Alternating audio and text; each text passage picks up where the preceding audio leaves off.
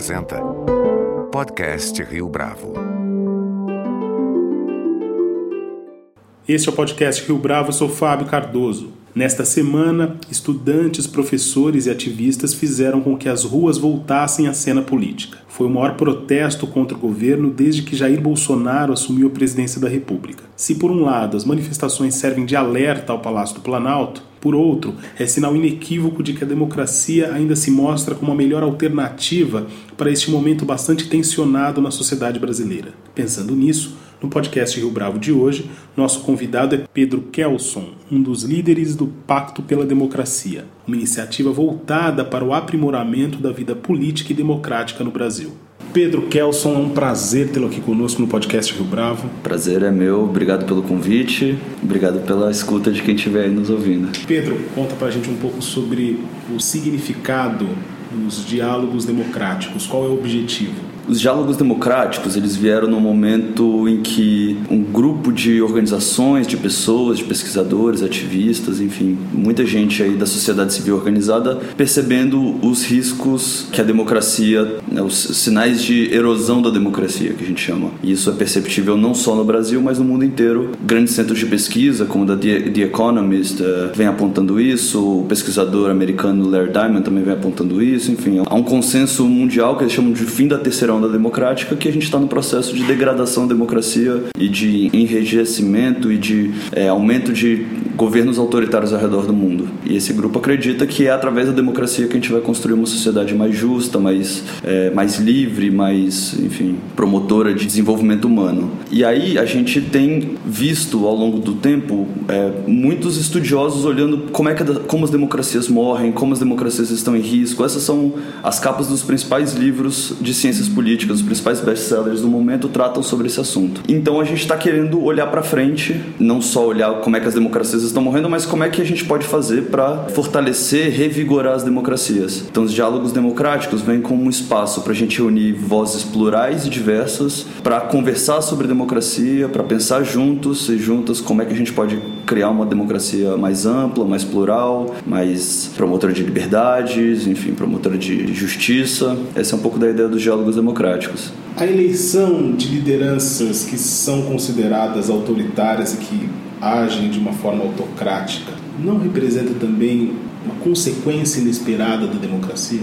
Sim, esse é um Popper, né, que é um pensador conservador. Ele tinha um livro que falava sobre riscos inerentes à democracia, né? Em uma das suas obras ele falava sobre como tolerar os intolerantes. Esse é um risco da democracia. Como é que a gente lida com aquelas pessoas que querem acabar com a democracia através da democracia, de forma democrática, né, de forma não autoritária, de forma não violenta. E a gente tem visto que os movimentos autoritários recentes, diferentes do século XX, os movimentos autoritários do século XXI, eles têm surgido por dentro da própria democracia. Sejam em governos autoritários à esquerda ou à direita, a gente tem visto que esses movimentos têm acontecido por dentro das vias eleitorais, por dentro das vias democráticas. Só que são movimentos que surgem para desfazer ou enfraquecer a própria democracia. Há algumas semanas, a deputada Tabata Amaral ganhou os holofotes da mídia e a atenção da opinião pública durante a sabatina com o então ministro da Educação, Ricardo Vélez. A surpresa foi que, mesmo depois dessa intervenção, setores à esquerda e à direita, mas chamou a atenção principalmente os setores à esquerda,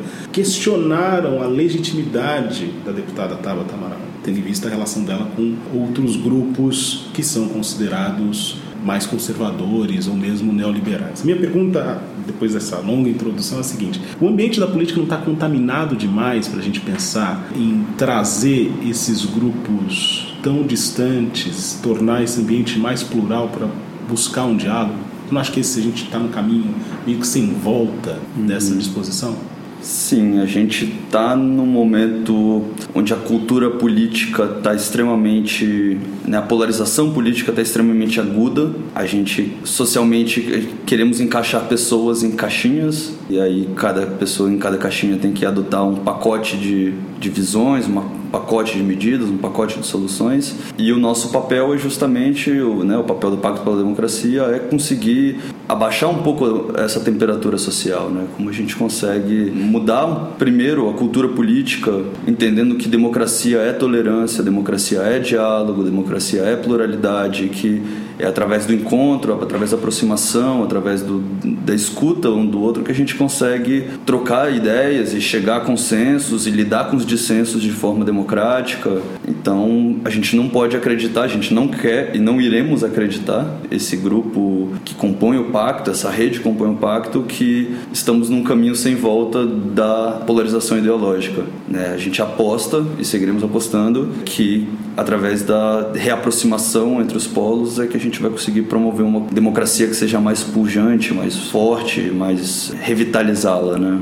E quais são os pontos que podem representar uma espécie de denominador comum para que esses diálogos democráticos aconteçam? Eu acredito que o denominador comum seja a compreensão é de que, apesar das nossas diferenças, seja pela esquerda, seja pela direita, seja pelo centro, temos que estar juntos pela manutenção, pela preservação e pelo fortalecimento da moldura democrática. Né? A gente não pode deixar que essa moldura democrática se rompa, a gente precisa preservá-la para criar dentro dessa moldura um espaço de liberdade, um espaço de disputa também, que faz parte da democracia, a compreensão de que é através do jogo democrático que as disputas políticas devem acontecer que as, as, diferentes visões de mundo se expressem. Então esse é o, é o eixo central entre todos nós. Existem pautas em comum ah, que tá. podem efetivamente congregar esses polos distintos né, e distantes uhum. por um diálogo?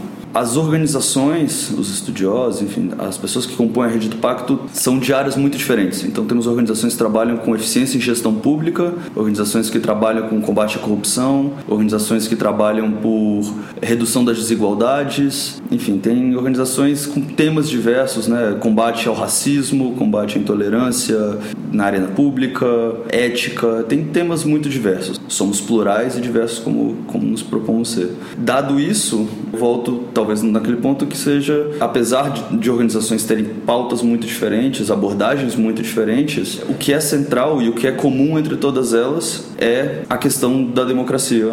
O fato de ter, termos mais de 100 organizações da sociedade civil participando dessa rede se dá pelo fato de que essas organizações entendem que, apesar de, de uma trabalhar com é, meio ambiente e outra trabalhar com combate à corrupção, ambas precisam de um ambiente democrático, de uma institucionalidade democrática preservada, de instituições democráticas que respeitem a Constituição, a preservação da Constituição e mesmo se formos fazer mudanças constitucionais que elas sejam através das vias prescritas e previstas pela Constituição, isso é todas as organizações entendem que para fazer o, que, para que o seu trabalho seja feito é preciso ter um ambiente democrático com um mínimo de normalidade.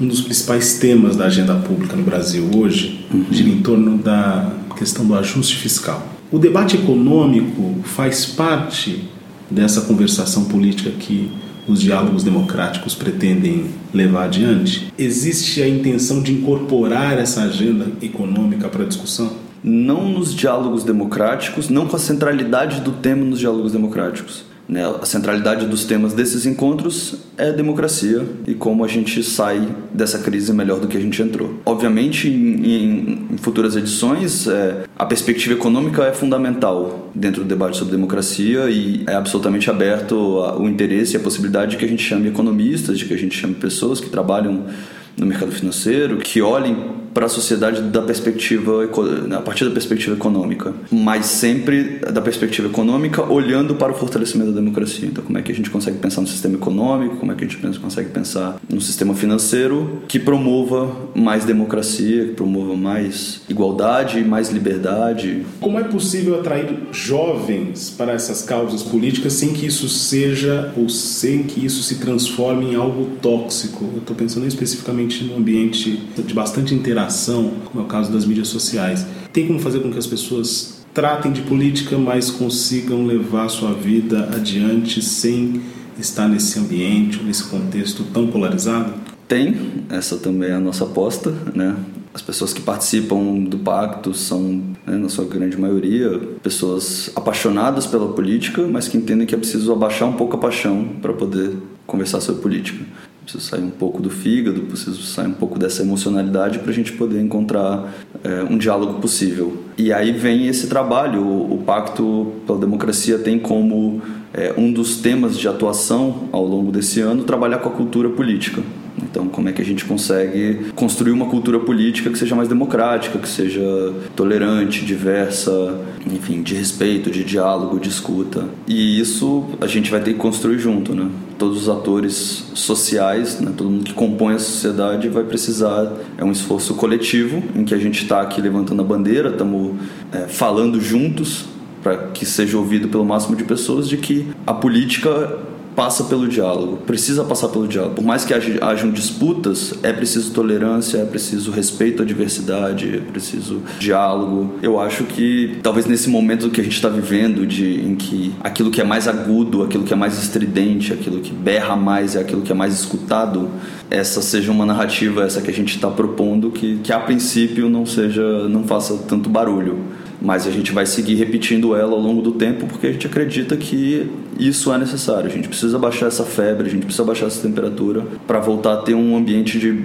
normalidade mínima política no país. E esse ambiente de normalidade mínima ele gera benefícios não só para nossa saúde, né? Tá todo mundo esse ambiente político tóxico tá intoxicando todo mundo, mas gera um ambiente melhor para negócios, gera um ambiente melhor para tudo, né? Isso se reverbera em tudo. Esse ambiente tóxico ele intoxica tudo e um ambiente mais saudável torna tudo também mais saudável. Pedro, você pode dar um exemplo de cerceamento das questões democráticas que tem acontecido recentemente? Mais objetivamente, olhando assim, do ponto de vista bastante prático, a gente viu logo na primeira semana do ano duas medidas que de alguma forma limitam ou enfraquecem a democracia. A primeira foi uma medida provisória baixada logo na primeira semana, que é, que é a MP 870. Essa medida ela é muito ampla, ela trata de uma rearquitetura, uma reorganização de todo, todo o funcionamento do governo. E uma das mudanças que ela traz no artigo 2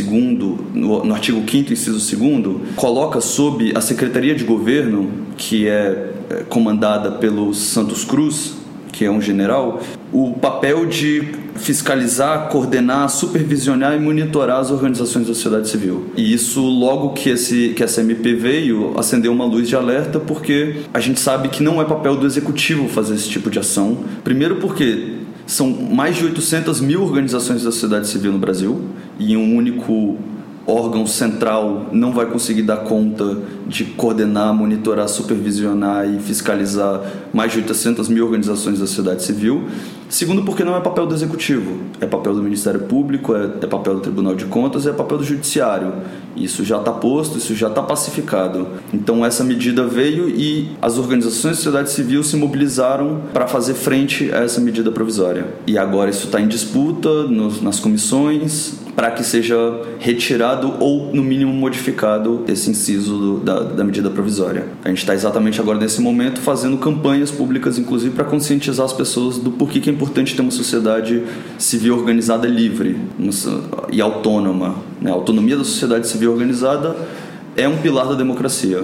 E a outra medida foi um decreto baixado também agora no começo do ano, que enfraquece a lei de, de, de acesso à informação ao ampliar o número de pessoas passíveis de é, transformar uma informação pública em secreta ou ultra secreta. Quase duplicava o número de pessoas e aí também as organizações, muitas organizações que estão ligadas ao pacto fizeram uma movimentação para que esse decreto não viesse e através de um, um projeto de lei, né, um projeto do legislativo, uma proposta legislativa, esse decreto é, caiu logo no começo do ano. Então essas são duas medidas muito concretas, né, de projetos de lei, de decretos é, é, do executivo que de alguma forma cerceiam a autonomia da sociedade civil e cerceiam a liberdade, né, a possibilidade de transparência e de accountability do governo. Pedro, você acredita que se o resultado das eleições fosse outro em 2018, Pacto pela Democracia teria esse apelo que tem agora em 2019? Eu acho que o Pacto pela Democracia tem um apelo importante. Primeiro de tudo, que esse movimento de risco à democracia é algo que é global. Então, a razão de existir do pacto seguiria sendo importante porque isso reverbera no Brasil, independente de quem estivesse na liderança do país. É uma leitura compartilhada entre diversos atores de diferentes campos do ambiente político que, que o atual governo, enfim, sinalizou ao longo de, da sua trajetória política durante a campanha eleitoral e agora também sinais de que, que vão contra, de alguma forma, é, o desenvolvimento democrático do país. Acredito então por isso que o pacto se torne sim mais importante nesse momento em que não está havendo por parte do governo também uma preocupação em abaixar a polarização. Ao contrário, as falas têm, sido, têm vindo muito no sentido de, de guerra cultural. Então, abaixar essa temperatura tem se tornado um desafio ainda maior, porque as falas do governo não têm vindo para contribuir é, para abaixar a polarização. Ao contrário, tem acirrado mais os ânimos. Pedro Kelsen, foi um prazer tê-lo aqui conosco no podcast Rio Bravo. Muito obrigado pela sua entrevista. Eu que agradeço. Este foi mais um podcast Rio Bravo, que agora também está disponível no Spotify. Você pode comentar essa entrevista no SoundCloud, no iTunes ou no Facebook da Rio Bravo.